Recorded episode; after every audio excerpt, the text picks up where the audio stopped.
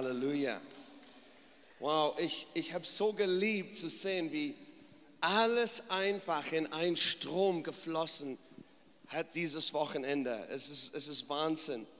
Und auch, ähm, wie wir heute Morgen gehört haben von Psalm 24, wer darf der Berg des Herrn, ähm, wer darf in sein Gegenwart kommen? Und ich habe Christoph gestern Abend gesagt, auf meinem Herzen für heute Morgen ist eine Botschaft auch aus dieser Zwillingspsalm zu Psalm 24, nämlich Psalm 15. Und das war genau der Punkt, wo Christoph aufgehört hat gestern Abend. Hey, wir wollen in Glauben leben, deswegen müssen wir lernen, aus Gottes Gegenwart herauszuleben. Wir müssen lernen, nicht einfach für. Es sind viele Christen, die für die Gegenwart Gottes leben.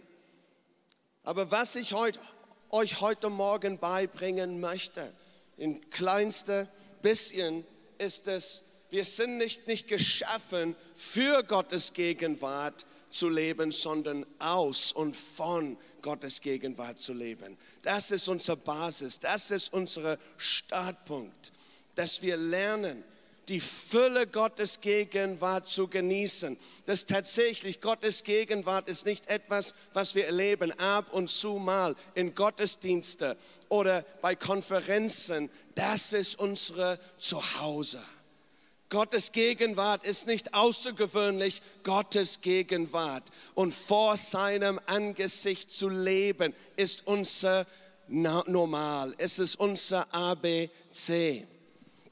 Jesus Kultur fängt an, indem wir mit Jesus sind. Jesus Kultur fängt an, indem wir mit ihm in tiefer Verbindung leben.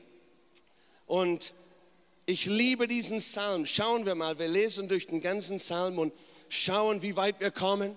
Das ist nicht eine Konferenzsession, wir gehen nicht so lange heute Morgen, aber ich möchte euer Herzen einfach ermutigen, dass du darf aus seiner Gegenwart herausleben. Du darf aus dieser Quelle des lebendigen Wassers leben. Psalm 15, ein Psalm Davids. Herr, wer darf weilen in deinem Zelt? Oh, ich liebe das. Wir dürfen weilen in seinem Zelt. Wir dürfen es. Wir dürfen, es ist eine Einladung da für dich. Wer darf weilen in deinem Zelt? Wer darf wohnen auf deinem heiligen Berg? Wer in Unschuld wandelt und Gerechtigkeit übt und die Wahrheit redet von Herzen. Wer keine Verleumdungen herumträgt auf seiner Zunge. Wer seinem Nächsten nichts Böses tut und seinen Nachbarn nicht schmäht Wer den Verworfenen als verächtlich ansieht, aber die ehrt, die den Herrn fürchten. Wer, wenn er etwas zu seinem Schaden geschworen hat, es dennoch hält, wer sein Geld nicht um Wucherzinsen gibt und keine Bestechung annimmt gegen den Unschuldigung, wer dies tut, wird ewiglich nicht wanken. Ich habe vor ein paar Tagen über die Realität gesprochen, dass wir berufen sind, als Söhne Gottes zu leben. Dass die ganze Welt wartet mit großer Erwartung für die Offenbarung der Söhne Gottes. Wir haben Sohn Gottes definiert, nicht einfach als Kind Gott, als Teil seiner Familie, sondern jemand, der in der Fülle lebt, was Gott zur Verfügung gestellt hat. Jemand, der erwachsen ist. Jemand, dem Gott seine Autorität und Vollmacht anvertrauen kann. Manchmal denken wir, nur weil ich wiedergeboren bin, soll Gott mir alles anvertrauen, was er hat. Ihr Lieben, ich denke immer, wenn etwas mir schwerfällt im Geistlichen, ich denke an natürlichen Bilder. Ich liebe, ich habe vier Kinder mein Sohn ist hier mit mir, ist 21, aber wo, wo meine Kinder ganz klein waren, habe ich die nicht mehr oder weniger geliebt, als ich liebe sie jetzt, wo die erwachsen oder halb erwachsen sind. Die Liebe für meine Kinder bleibt gleich, ob die sechs Monate alt sind oder 21 Jahre alt sind. Aber ich kann euch versprechen, ich vertraue mein neunjährige Tochter nicht mein Autoschlüssel an. Ich vertraue mein 15-jährige Tochter nicht meine Kreditkarte an. Oder meine 19-jährige Tochter auch. Ich liebe sie nicht weniger, weil ich ihr die Dinge nicht anvertraue. Es gibt einfach ein Wachstum im Geist, was nichts mit der Liebe Gottes hat, sondern es hat zu tun mit unserem Wachstum im Geist, wo Gott sagt, hey, ich will dein Leben nicht zerstören, indem ich dir Dinge anvertraue, wofür du noch nicht bereit bist. Und Gott will, dass wir in Glauben, in Liebe, in Reife entwickeln. Und die Botschaft heute Morgen hat nicht zu tun, hey, wie kommen wir in Gottes Gegenwart hinein, was unsere Wiedergeburt angeht. Jeder, der sein Leben Jesus gegeben hat, jeder, der das Knie vor ihm beugt, hat durch die Gerechtigkeit Christi freie Zugang jederzeit zu der Gegenwart Gottes. Die Botschaft heute Morgen hat zu tun, wie nehme ich in Anspruch alles, was Gott mir zur Verfügung gestellt hat. Wie komme ich ran an allem, was Gott mir gegeben hat? Weil viele von uns, wir kommen hinein in das Königreich Gottes und wir leben als Waisenkinder. Und Gott lädt uns ein, zu weilen in seine Gegenwart, wo ein Riesentisch, ein reich bedecktes Tisch für uns wartet in seine Gegenwart. Es gibt eine Einladung in seiner Gegenwart, vor seinem Angesicht zu weilen zu weilen. David sagt in Vers 1, wer darf weilen in deinem Zelt?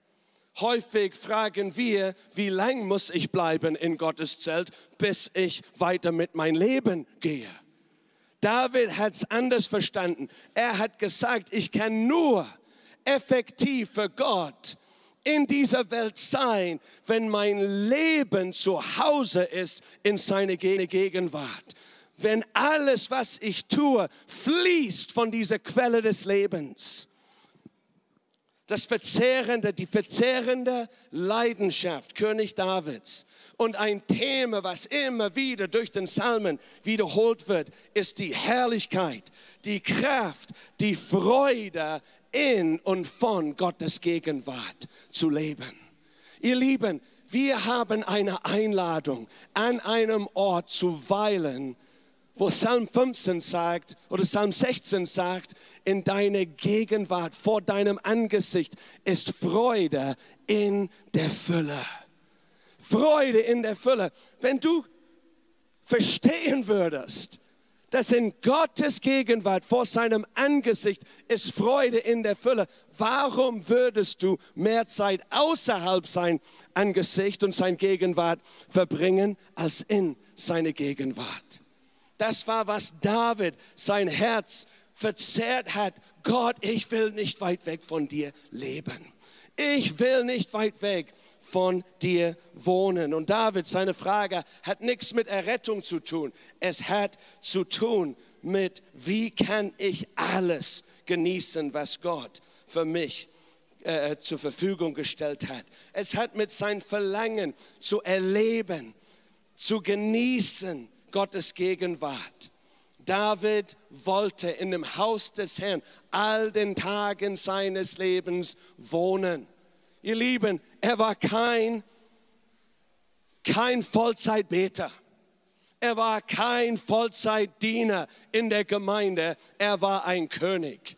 Er hat eine sehr große Aufgabe im Natürlichen Viele Leute benutzen als Ausrede, schön, wenn du Vollzeit Vollzeit äh, eingestellt bist als Prediger oder als Bet Beter oder als Missionar, dass du so viel Zeit in Gottes Gegenwart. Für David war es notwendig, weil seine Aufgabe unter Menschen so wichtig war, dass er sein Zuhause in Gottes Gegenwart fand. Ihr Lieben, du überlebst nicht, du überwindest nicht in dieser Welt, wenn du nicht von Gottes Gegenwart heraus lebst. Das müssen wir machen und müssen wir lernen. Wie Mose, der auch eine Riesenaufgabe hatte. Mose hatte so eine Riesenaufgabe, hat Millionen von Menschen geführt durch die Wüste, 40 Jahre lang. Und er hat Folgendes verstanden, wenn ich nicht Zeit mit Gott verbringe, wenn ich nicht mit Gott als Freund rede, wenn ich nicht Angesicht zu Angesicht mit ihm Zeit verbringe, dann würde ich gar nichts machen können. Und deswegen hat er, hat er sogar ein Zelt der Begegnung geschaffen, außerhalb von Lager. Ein Ort, wo er unabgelenkt Zeit mit Gott verbringen konnte. Mose und David haben verstanden, je mehr Zeit wir in Gottes Gegenwart verbringen, mehr, desto mehr erleben wir sein, sein Gefallen an uns. Sein Gefallen an uns. Desto mehr erleben wir seine Weisheit, desto mehr erleben wir seine Inspiration, desto mehr erleben wir seine Kraft, desto mehr widerspiegeln wir sein Ebenbild in dieser Welt, weil wenn wir seine Herrlichkeit blicken, werden wir in sein Ebenbild transformiert.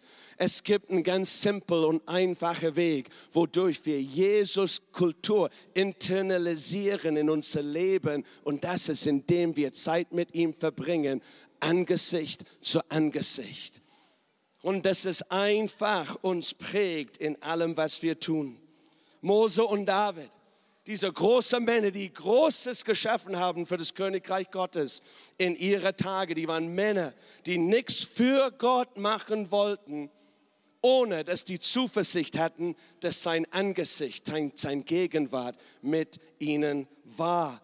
Für die beiden, für die beiden ihr größter Furcht und Angst war, dass Gott nicht mit ihnen war. Ihr Lieben, in der Gemeinde Jesus in Deutschland, was ist unsere größte Furcht? Dass das Geld nicht reinkommt? Dass die Menschen nicht errettet werden?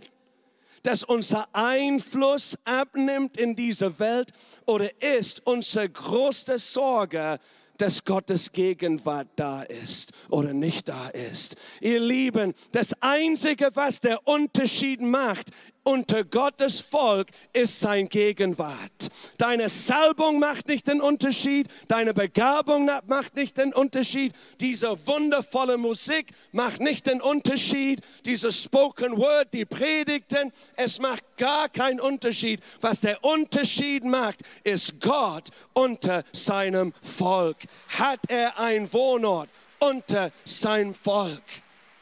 Deswegen hat Moses gesagt, die Welt wird es gar nicht blicken, wenn wir nicht ein Volk deine Gegenwart sind.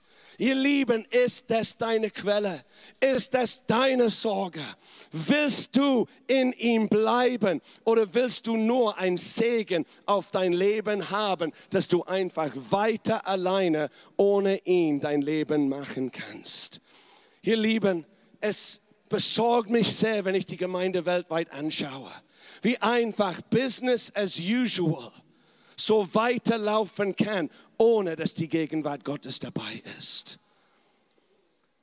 Frag dich, was für ein Unterschied wird es in mein Leben machen, wenn Gottes Gegenwart nicht dabei wäre? Was für ein Unterschied wird es in meinen Gottesdiensten machen, wenn Gottes Gegenwart nicht dabei wäre? Wie kostbar ist seine Gegenwart. Für Mose war es so ernst, hat er gesagt, führe uns Gott nicht ein Schritt weiter, es sei denn, dass dein Angesicht mit uns geht. Oh Gott, es macht keinen Sinn. Für David war es so wichtig, hat gesagt, ich will nicht schlafen.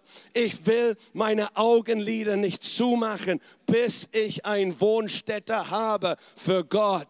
Er ist mein verzehrende Leidenschaft. Seine Gegenwart muss mein Leben prägen. Sein Leben muss, muss mein Leben füllen.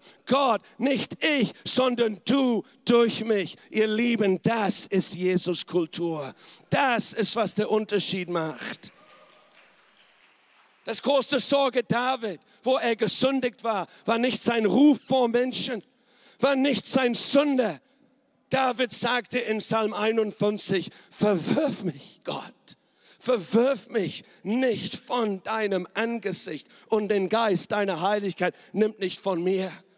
Ist eine große Sorge, dass du keinen Nachfolger mehr hast, dass du keinen Einfluss unter Menschen hast oder dass Himmel nicht auf dein Leben schaut.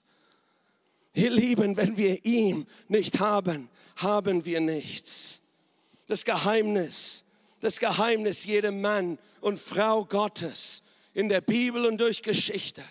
Jeder Mann und Frau Gottes, der mächtig von Gott sich gebrauchen lassen hast, die haben das Geheimnis gelernt, von der Ort Gottes Gegenwart zu leben. Während dass sie leben und nicht einfach streben dass wir Zugang zu seiner Gegenwart verdienen an dem Tag, wenn wir sterben. Ist dein Ziel, eines Tages komme ich in seine Gegenwart? Oder ist dein Ziel, Gott, lass dein Gegenwart zu mir kommen? Jetzt und heute. Davon will ich leben. Sagst ja, ich will ich bin berufen, Jüngerschaft zu tun. Ich bin berufen, anderen die Wege und Strategien Gottes beizubringen. Ich liebe Audienz. Hey, ihr Lieben, wenn du jung bist vor allem, wenn du Zeit hast, verbringe Zeit zu lernen die Wege Gottes. Nimm dir neun Monaten, es ist nicht viel. Wenn man 19 ist, es sind neun Monaten. Oh, also mein Leben wird fast vorbei. Wenn du 30 bist, du schaust zurück und sagst, warum habe ich nicht mal neun Monaten genommen, einfach ein fester Boden in mein Leben zu legen. Ich lehre seit vielen Jahren in Bibelschulen. Ich leite eine Bibelschule jetzt in Florida. Das ist meine verzehrende Leidenschaft. Man mag sagen. Aber was ist die Strategie, Menschen zu bejungen? Für mich ist es genau die Strategie Mose. Es ist nicht Menschen über, über Schafen zu belehren, sondern Menschen vor dem Hirte zu bringen. Dass sie sein Herz erkennen. Mose wollte sein Praxis, sein Prinzipien beibringen, sein Jüngling Josua. Schau mal, was es heißt in 2. Mose 33. Es geschah, Vers 9, es geschah, wenn Mose in das Zelt trat so stieg die Wolkensäule herab und stand am Eingang des Zeltes. Und der Herr redete mit Mose. Und das ganze Volk sah die Wolkensäule am Eingang des Zeltes stehen. Und das ganze Volk erhob sich und sie warfen sich nieder, jeder am Eingang seines Zeltes. Und der Herr redete mit Mose von Angesicht zu Angesicht, wie ein Mann mit seinem Freund redet. Und er, Mose, kehrte zum Lager zurück. Er bekam Kraft, Gottes Volk zu dienen, indem er mit Gott geredet hat, indem er Gottes Angesicht gesehen hat, indem er Gottes Freude an sich empfangen hat, Gottes Inspiration und Gottes Weisheit. Und schau mal, er ist zurück im Lager. Häufig, was wir machen, als Männer und Frauen Gottes, wir schicken unsere Diener zurück im Lager und sagen, wir müssen bei Gott bleiben. Ihr müsst in den kleinen Dingen zuerst lernen. Mose hat es nicht gemacht, er hat gesagt, ich habe die Offenbarung. Ich habe die Begegnung schon. Ich habe die Kraft, Menschen zu dienen. Aber Josua, Josua, du bleibst hier Du bekommst deine eigene Begegnung mit Gott. Das war seine Jüngerschaftsstrategie. Er, Mose, kehrte zum Lager zurück. Sein Diener, aber Josua. Ihr Lieben, wenn du in Leiterschaft bist, ist es immer ein Vorrecht, wenn du einen Diener hast, einen Assistent hast. Und manchmal denken wir, ich habe einen Assistent, damit diese Dinge tun, die ich nicht tun will. Nein, du hast eine Verantwortung, die Person weiter zu bringen, als du gekommen bist. Das ist dein Auftrag. Das ist dein Auftrag, dich zu investieren, sein Diener in unsere heutige westliche Welt würden wir sagen, sein Diener hat ein paar Aufgaben getan. Sein, sein Diener war zuständig für Aufbau und Abbau und die Predigt machte der Mann Gottes. Nein, sein Diener, ein Jüngling, wich nicht aus dem Innern des Zeltes. Wenn du jemand etwas beibringen kann, es ist in der Gegenwart Gottes zu bleiben, zu weilen. Es ist die Quelle von allem, was fruchtbar ist in dein Leben. Und ihr Lieben, das ist alles von Jesus bestätigt. Vor allem in Johannes Kapitel 15, wo Jesus gesagt hat, hey, ihr seid berufen, Frucht hervorzubringen. Wir irgendwie verbinden wir uns mit diesem Satz. Ich bin berufen, Frucht hervorzubringen. Das ist mein Auftrag, Frucht für das Königreich. Und wir besuchen Konferenzen, Seminaren, Workshops, um die Prinzipien zu lernen, wie bringt man Frucht hervor. Und wir, wie die Schwaben, wir schaffen, schaffen, schaffen, schaffen, um unsere Frucht hervorzubringen. Ihr Lieben, es war immer so noisy, wo wir in Schwabenland auf dem Weinberg gewohnt haben. Es war immer so crazy im Herbst, weil die Reben und Rebstöcke richtig gestrebt haben, weil die wussten, ihre Berufung ist, Frucht hervorzubringen. Und die riefen einander zu. Warst du schon mal bei dem Konferenz? Die sieben Schritte heftige und säftige Trauben hervorzubringen. Und dann haben sie so gestrebt. Oh!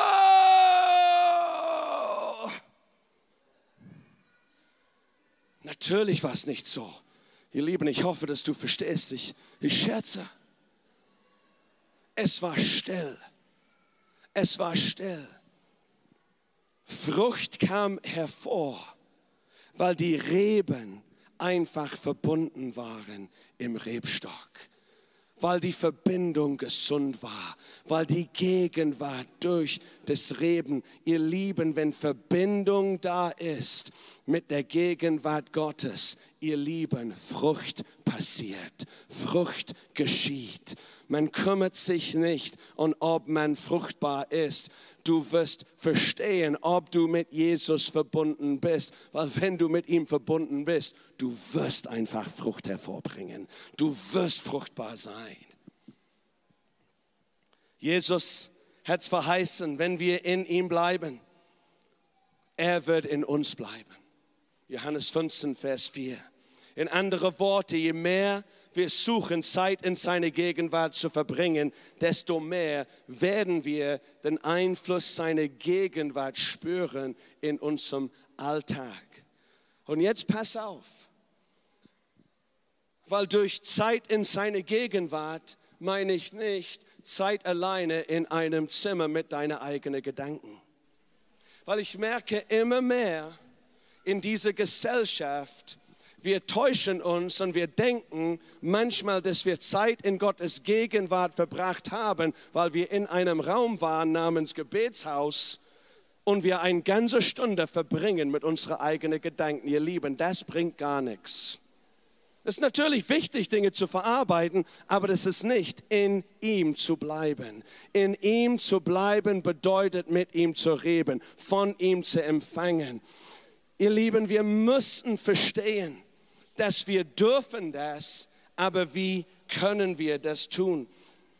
Weil die Gegenwart des Herrn ist der Ort, wo unsere Seele erfrischt wird mit seiner Liebe, wo unsere Herzen gestärkt wird in der Erkenntnis von wer er ist, wo unser Glauben gestärkt wird in seine Verheißungen. Ich liebe es, vor dem Herrn zu kommen und meine Verheißungen von Gott in Erinnerung zu bringen vor dem Herrn. Gott, du hast es gesagt ich erinnere dich an deine Verheißungen. Ich erinnere dich an dem, was in dein Wort steht. Und ihr Lieben, mein Glaube wird dadurch gestärkt. Ich glaube neu Dinge. Ich danke der Herr, dass er mein Papa ist, dass er mein himmlischer Vater ist, dass er mich liebt, dass er alle Kraft hat. Und ich wachse intern in Zuversicht. Ich habe Kraft dadurch, dass ich Zeit in sein Gegenwart verbringe der Schluss der ganzen Sache in Psalm 15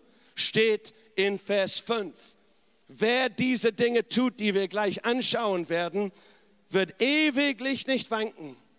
Aber der Punkt dieser Dinge, die wir gleich anschauen werden, ist, dass wir Zeit in Gottes Gegenwart verbringen. Der Schluss der Sache ist, wenn du von Gottes Gegenwart aus lebst, wirst du nicht erschütterlich sein, wirst du nicht wanken müssen, weil dein Zuversicht ist an dem, der du liebst und der immer steht.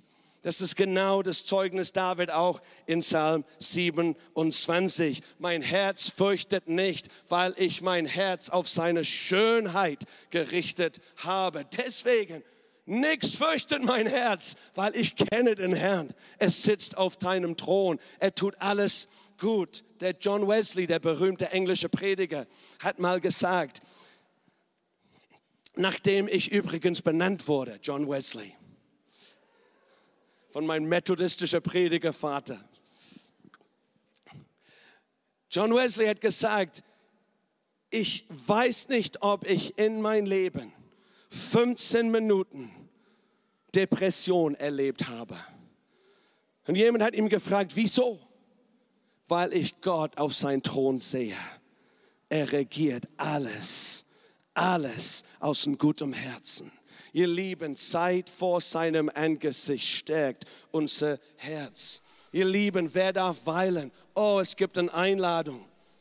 Aber wer darf wohnen? Wer darf wohnen auf deinem heiligen Berg? Hier auch in diesem Vers steht etwas, was interessant ist.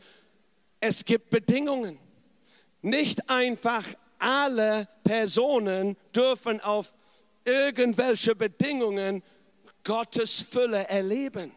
Wir kommen nicht vor Gott auf unsere Bedingungen, wir kommen vor Gott auf Basis von seinen Bedingungen.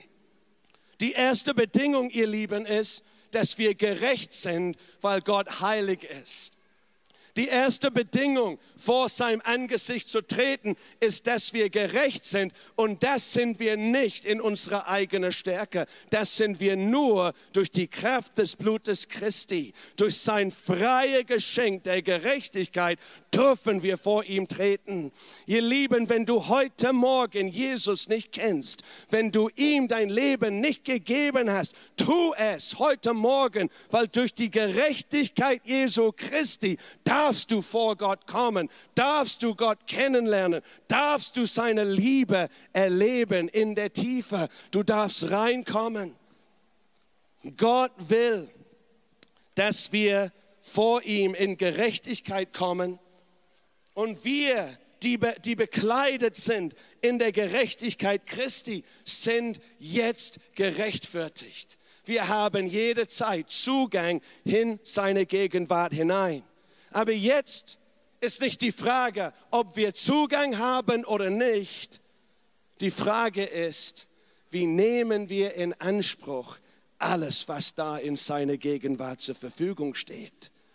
Dass meine Kinder immer meine Kinder sind und immer in meinem Haus erlaubt sind, bedeutet nichts, dass die immer alles in Anspruch nehmen dürfen dass die alles in Anspruch nehmen dürfen, hat zu tun mit ihrer Übereinstimmung und Gehorsam. Nur, dass wir hinein in seine Gegenwart dürfen, bedeutet nichts, dass wir jeden Tag seine Gegenwart genießen. Und es ist das Freude an seine Gegenwart, was uns Kraft gibt. Ihr Lieben, ich kann euch sagen, ganz ehrlich und verletzlich, obwohl die, die Eltern sind, wissen es schon, es ist nicht immer happy in der Gegenwart unserer Haushalt. Es ist nicht immer Freude, Friede, Eierkuchen. Das habe ich von einem guten Freund gelernt. Das ist kein englischer Satz. Weil manchmal gibt es ein bisschen Stress. Manchmal gibt es Blockaden und Barrieren in unser Gespräch und häufig hat das zu tun mit Ungehorsam und das ich setze Bedingungen und meine Frau und ich, wir setzen Bedingungen, wie Dinge laufen müssen in unserem Haushalt. Und wenn die Kinder nicht damit einverstanden sind, dann gibt es Stress dann ist es nicht immer einfach, zusammen hinzusetzen und ein Movie anzuschauen oder um den Tisch herum zu sitzen und ein gutes Mahlzeit, weil es gibt eine gewisse Übereinstimmung, was vorhanden sein muss, bevor wir zusammen einander genießen können. Und ihr Lieben, Gott will, dass wir sein Gegenwart genießen. Gott will, dass wir alles empfangen, was er vor uns vorhat, für uns vorhat mehr von Gottes Gegenwart zu erleben. Ihr Lieben, täuscht euch nicht. Du kriegst nicht mehr von Gottes Gegenwart, nur indem du einfach bittest, obwohl bitten ist ein wichtiger Teil. Nicht indem du sagst, ich habe Hunger nach deiner Gegenwart. Wenn du außerhalb der Wille Gottes bist in gewisse Dinge in dein Leben, du kannst so hungrig sein, wie du willst, und du kriegst nicht mehr von Gott weil da gibt es Blockaden und Dinge, die nicht stimmig sind in deiner Beziehung. Und ihr, ihr, ihr Lieben, Gott schaut nicht auf wie leidenschaftlich du warst bei einer Konferenz. Er schaut, wie du bist, wenn du mit deinen Brüdern und Schwestern bist. Er schaut, wie du redest, wenn keiner sieht. Er schaut, ob dein Herz aufrichtig ist, wenn du alleine in dein Zimmer bist. Und die sind die Dinge, die echt von Bedeutung sind in dein Leben. Und dies sind die Dinge, die David angeht in diesen Psalm. Wir haben nicht die Zeit, jeden Punkt durchzumachen. Nur zu sagen, was David in, insgesamt sagt, wer darf in deinem Berg wohnen? Der, der ein Leben der Übereinstimmung mit Gott führt. Der, der sagt, nicht meine Wille, sondern deine Wille. Wir verdienen nicht mehr, das ist ein wichtiger Punkt, durch Integrität, durch Gerechtigkeit, durch unsere Rede zu, zu reinigen, verdienen wir nicht mehr von Gottes Gegenwart in unser Leben, sondern wir positionieren uns mehr von dem zu erleben, was Gott uns freilich geben will. Das ist der Punkt. Das ist der Punkt.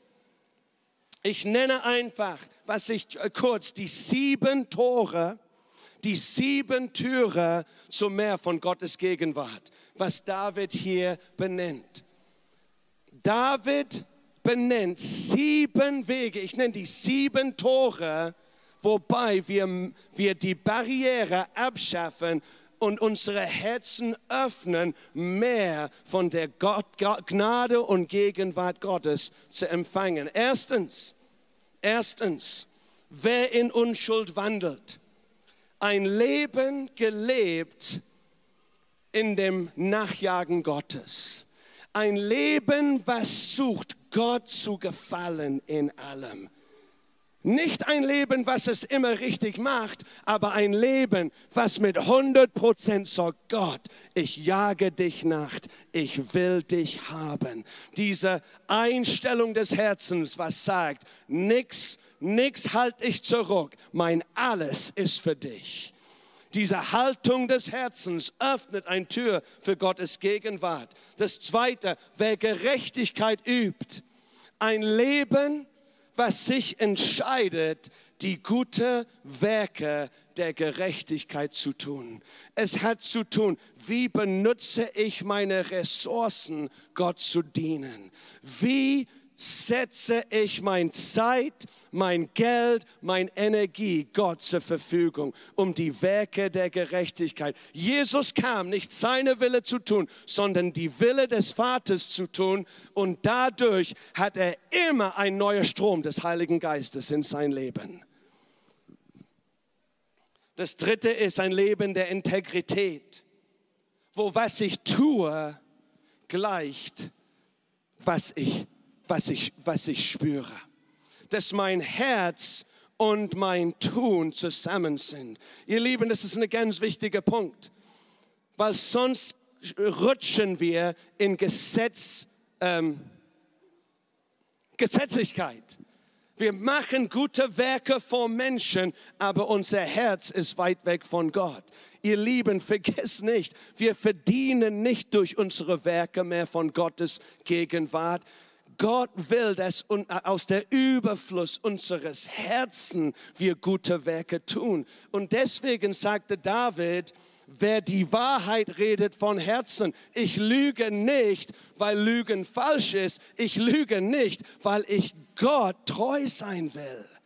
Ich stehle nicht, weil Stehlen falsch ist. Ich stehle nicht, weil ich nicht stehlen will, weil, weil ich wie mein Vater im Himmel sein will.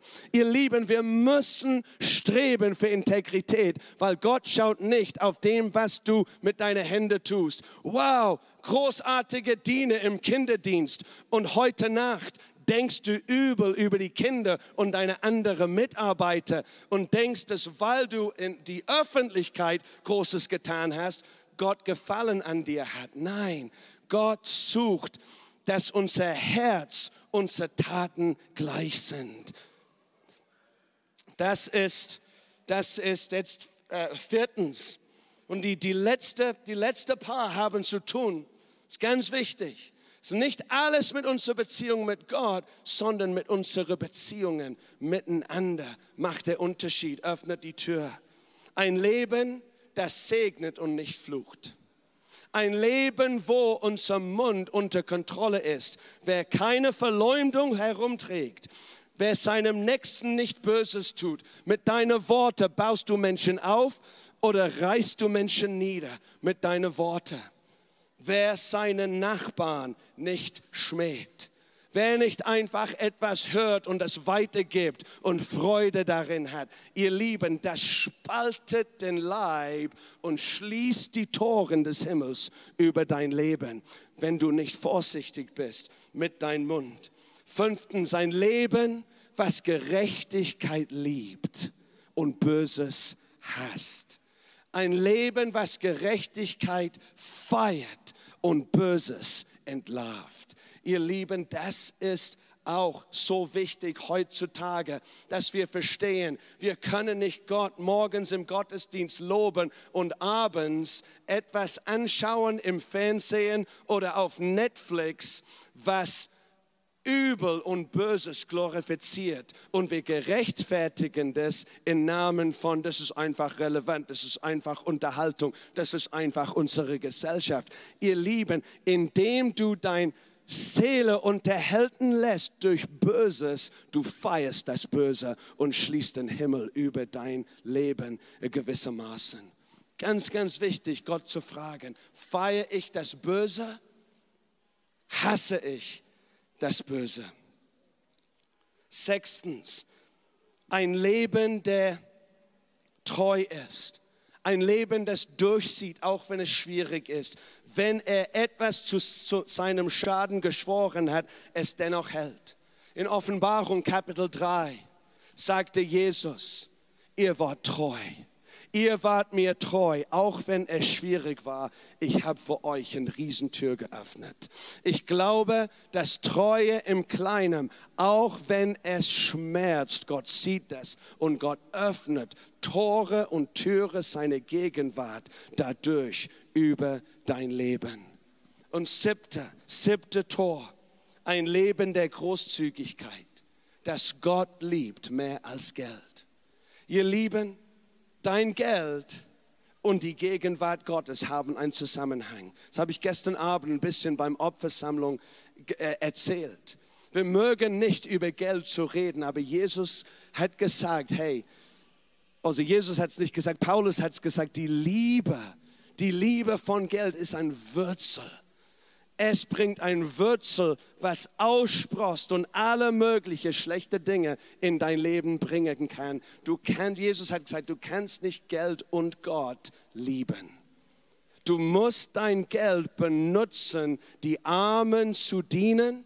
Du musst dein Geld benutzen, Menschen zu dienen und nicht Menschen auszunutzen für deinen eigenen Zweck. Das schließt auch die Tür. Aber ihr Lieben, der, der großzügig ist, der leiht seinem Geld des Herrn. Er wird es ihm vergelten. Ihr Lieben, Großzügigkeit mit dem, was Gott uns gegeben hat, sei das Zeit, sei das Geld, öffnet Tore des Himmels auf über unser Leben. Ihr Lieben, es ist ganz praktisch. Das, ich, ich finde, dieser Psalm ist so praktisch für uns. Ich ermutige euch, wir hatten, ja, wir könnten eine Stunde über jeden Punkt geredet haben. Wir müssen lernen, aus Gottes Gegenwart zu leben, aber wir müssen auch lernen, dass Barriere zu Gottes Gegenwart und Gottes Angesicht in unser Leben sind einfach nicht so abgeschaffen, weil wir schreien, Gott, ich brauche dich, sondern weil wir tatsächlich Dinge in unser Leben umsetzen, die Tür und Tor öffnen, dass die Gegenwart Gottes durch uns fließt. Und die haben alle mit Jesus Kultur zu tun. Amen. Sollen wir aufstehen?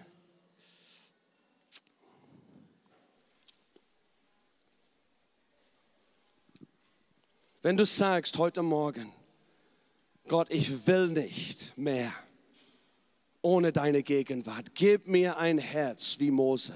Gib mir ein Herz wie David. Lass, lass dein Angesicht, lass dein Gegenwart in mein Leben das Treibende sein, das, was mich vorantreibt. Streck deine Hände hoch vor Gott. Heiliger Geist, hier sind wir. Hier sind wir.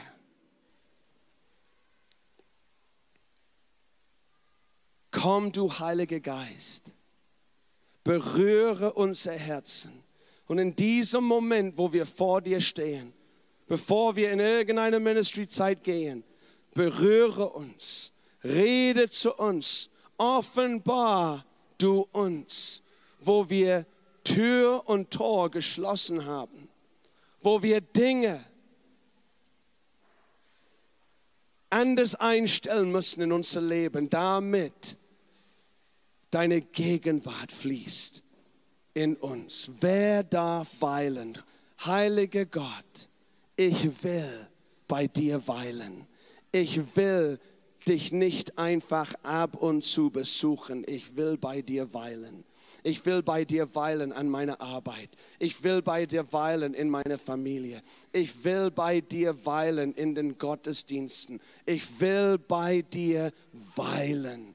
Ich will ein Mensch deines Angesichts sein. In Jesu Namen.